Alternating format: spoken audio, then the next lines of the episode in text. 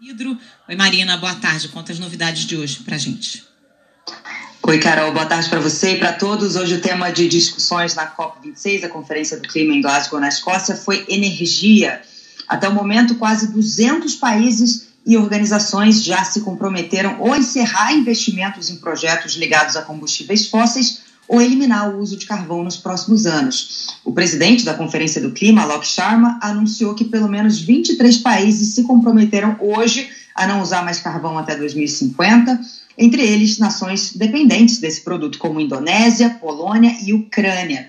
Em um outro acordo, também firmado hoje, pelo menos 25 países, incluindo os Estados Unidos, e instituições financeiras prometem acabar com o financiamento a projetos que tenham relação com combustíveis fósseis. O Reino Unido anunciou que vai eliminar totalmente o uso de carvão até 2024. O berço da Revolução Industrial foi fazendo aos poucos a transição para gás, também para energias renováveis. Hoje, só 2% da energia vem do carvão e o país é líder mundial em energia eólica offshore. Só que especialistas criticam o fato de que grandes poluidores não estão nesse acordo, que elimina o uso de carvão. Por exemplo, Índia, Austrália e a China, que atualmente queima mais carvão do que o resto do mundo inteiro combinado.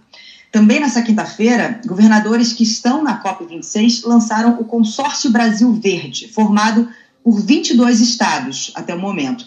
Um dos objetivos é elaborar planos que levem à neutralidade de carbono até 2050. De Glasgow, em entrevista à CBN, o governador do Espírito Santo, Renato Casagrande, elogiou a decisão do governo federal de entrar no acordo de redução de emissão do gás metano até 2030, mas disse que o governo brasileiro é visto com descrédito frente à comunidade internacional. Vamos ouvir o que disse o governador.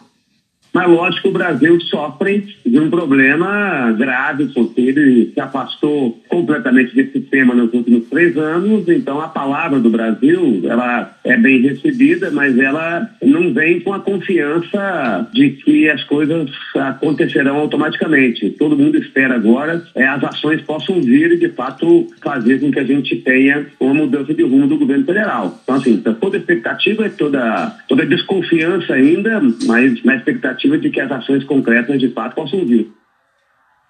É, o Brasil também assinou essa semana o um acordo de proteção à floresta, se comprometendo, por exemplo, com o fim do desmatamento até 2030, a recuperação de áreas degradadas e proteção de povos indígenas. Como esses pactos firmados em Conferência do Clima são compromissos voluntários, não têm valor legal, Especialistas, ao mesmo tempo, veem com otimismo a adesão do Brasil, mas questionam se e como as metas serão cumpridas. Carol. Obrigada, Marina.